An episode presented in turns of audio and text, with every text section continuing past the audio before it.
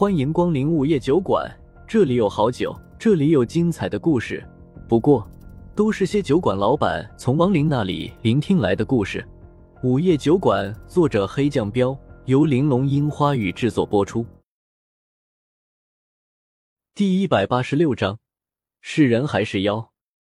在那与世隔绝的山洞里，风正苏和彩娘整整生活了五年的时间，很平淡的那种生活。平时除了教教五只小妖修行，也就是打打猎、吃喝拉撒睡。风正苏虽然很好奇彩娘究竟是什么人，因为自己完全看不穿她这个神秘强大却又单纯的如同白纸一样，完全不懂人类的一切，但是他没有问。彩娘也一样，除了最开始问了问风正苏为什么会受伤之后，就再也没有提过。苏苏大大，来，快尝尝我刚酿的荷花酒，嘿嘿。小狐狸青青已经成了地妖，明明修炼天赋绝顶，可她并不喜欢修炼。每日完成彩娘和风正苏强行交代的修炼任务后，就会不务正业的做其他事。这不，刚刚用荷花酿出酒来，就开始找风正苏显摆了，还给他乱起称呼。风正苏拿他没办法，尝了一口就笑笑说：“不错，给你家主人也尝尝吧。”你个小狐狸，不好好修炼，整天就知道玩。彩娘一边尝一边微笑着呵斥小狐狸，轻轻吐了吐舌头笑笑，然后又一本正经的说道：“嘿嘿，主人，这都五年了，你们早就跟夫妻一样了，说不定哪天就成亲了。成亲没有酒可不行。”听到这话。彩娘和风正苏不由得互相对视了一眼，都有些尴尬。说实话，俩人除了同床共枕之外，过得还真是夫妻生活，没有惊天动地，没有坎坷波折，可这种平淡的生活却是最刻骨铭心。都五年了，或许真该捅破那层窗户纸了。作为男人，风正苏决定先表白，于是挑了阳光明媚的日子。采了周围山林里漂亮的野花，总共一万零一朵，然后亲自做了一堆菜，当着五只小妖的面表白了。准确来说是直接求亲了。我喜欢你，嫁给我吧。也不知道是小狐狸酿的荷花酒上脸，还是彩娘害羞了，反正她是脸红了，没说答应，也没说不答应，直接依偎在了风正苏的怀里。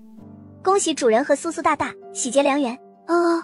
见二人终于搂在了一起，小狐狸轻轻开始起哄，另外四妖也开始呐喊：“恭喜主人和风大人喜结良缘！”风正苏心里说不出的美，彩娘心里小鹿乱撞。直接洞房吧，给我们生个小主人出来啊！轻轻嘻嘻一笑，然后就给另外四妖使了个眼神，退出了山洞。等到山洞里只剩下两人以后，风正苏很激动，彩娘则是有点不知所措。然而，就在这时，晴朗的星空突然响了一道响雷，紧接着乌云密布，大雨倾盆，一股雄厚的气息瞬间压向了山洞。一道冷冽的声音响了起来：“触犯天条者，杀无赦。”风正苏顿时心中一惊，彩娘脸色大变：“啊，不好，是我连累你，是我连累了你。”这句话，二人几乎是异口同声的说了出来。又是一道响雷，随即四道金光一闪，四个浑身冒着金光的人就出现在了山洞里。金光人同时说道：“你二人触犯天条，当诛！”风正苏将彩娘护在身后，冷笑道：“呵呵，我们犯了哪条天条？”金光人没有回答，直接祭出一道金光打向风正苏。风正苏当下就被金光打得口吐鲜血。不要！眼看着风正苏受伤，彩娘连忙扑在他身上。触犯天条的人是我，要杀就杀我！求求四位天神饶过我的夫君！不用向他们求饶，这些被洗了脑的家伙是不会有怜悯之心的。风正苏缓缓站起来，重新将彩娘护在身后。说着，他抬手擦了下嘴角上的血迹，然后抹在左手的手臂上，冲那四个金光人厉声道：“果然，你们没打算放过我。既然如此，就别怪我解开封印了。”随即，风正苏就开始结印，万封印。不要解开封印！然而，就在最后一刻，彩娘忽然阻止了风正苏。同时她的俏脸一寒，又对四个金光人道：“只要你们能放过夫君，我愿意自尽；不然，我就杀了你们。”四个金光人犹豫了，互相对视了起来。他们知道，这两个人如果都用出真实的力量的话，哪怕他们四个联手，也不是对手。于是，金光人点点头道：“好，你死了，我们也能交差。”彩娘深情的看着风正苏，红着眼睛道：“夫君，是我害了你，我不该动心的。答应我，你千万不要解开封印，这是我对你唯一的请求。忘了我吧。”话音落下，他的身上就冒出了炽热的火焰。看到火焰，风正苏立马就明白，他这是在燃烧自己的身体自尽了。当下就牙呲欲裂，大喊：“不要！”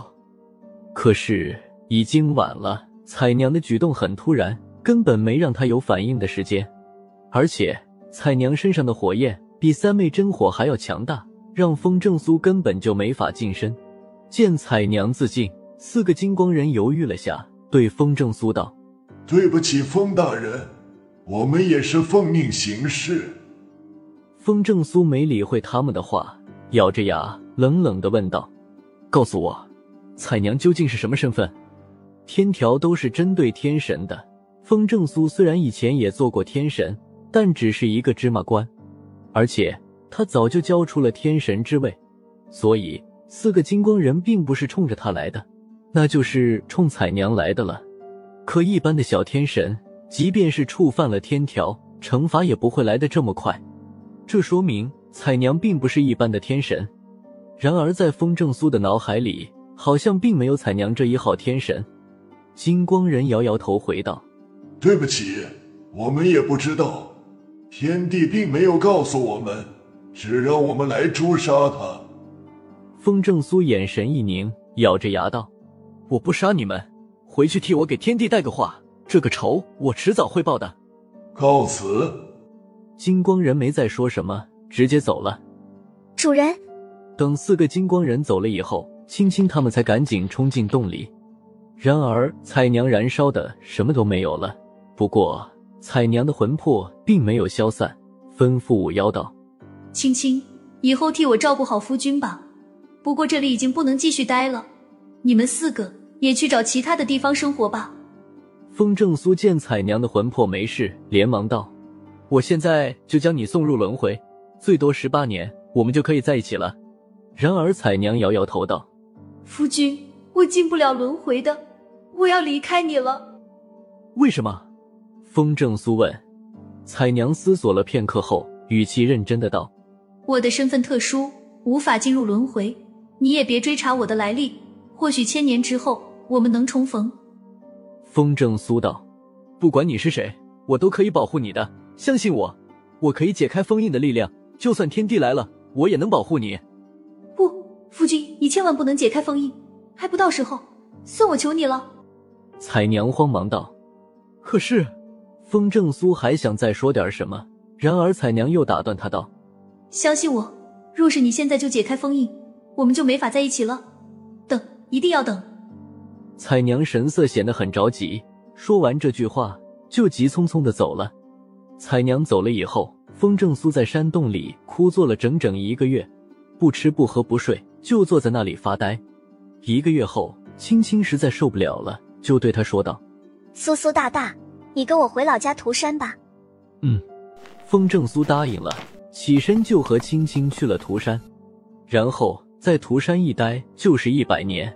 一百年后，小狐狸青青见风正苏仍旧郁郁寡欢，就把自己的心思说了出来：“我是主人的狐婢，不会替代主人，但是主人早就跟我说了，等你们成亲以后，我就是通房丫鬟。”苏苏大大，你要是不嫌弃我是狐妖，就要了我吧。